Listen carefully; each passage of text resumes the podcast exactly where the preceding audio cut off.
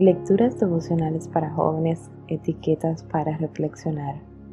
Cortesía del Departamento de Comunicaciones de la Iglesia Adventista del Séptimo Día, Casue, en Santo Domingo, capital de la República Dominicana. En la voz de Maciel Jiménez. Hoy, 11 de abril de 2021, el protector del teclado. En Juan capítulo 15, versículo 5, leemos, Separados de mí no pueden hacer nada.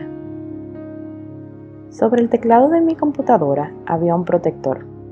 Cuando estaba más nuevo y quedaba más fijamente adherido a su molde, era muy fácil confundirlo y pensar que el protector era realmente el teclado.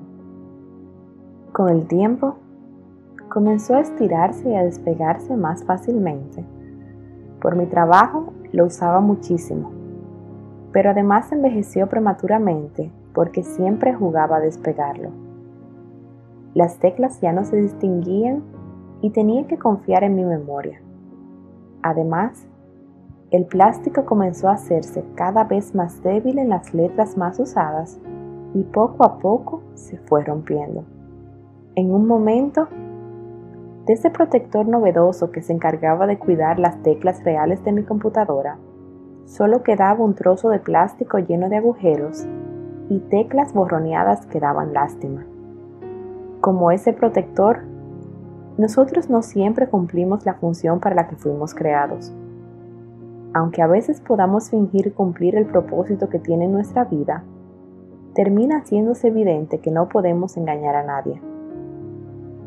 Quizás el entusiasmo con el que comenzamos a hacer algunas cosas hoy se volvió una aburrida costumbre, algo que hacemos de memoria y que poco a poco deja de llamar la atención o peor aún, que comienza a llamar la atención por su falta de eficacia. Separados de Dios no podemos hacer nada, y si no estamos dejando que Él nos use, entonces es posible que pronto nos volvamos inútiles si no nos adherimos a la fuente de nuestra identidad, como este protector debía hacerlo al teclado que lo moldeaba, nos gastaremos, nos romperemos y la suciedad comenzará a colarse por todos lados.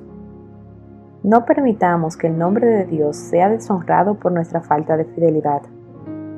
No demos lugar a que el pecado se cuele por los espacios que dejamos por no habernos aferrados completamente de su mano por jugar a separarnos solo por curiosidad.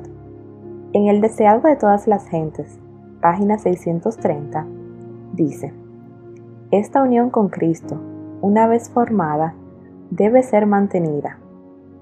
Separado de la vid, el sarmiento no puede vivir.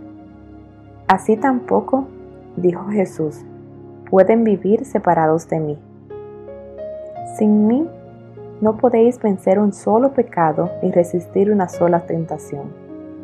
Él usa todas las letras, números, símbolos, funciones y combinaciones posibles para escribir millones de historias diferentes.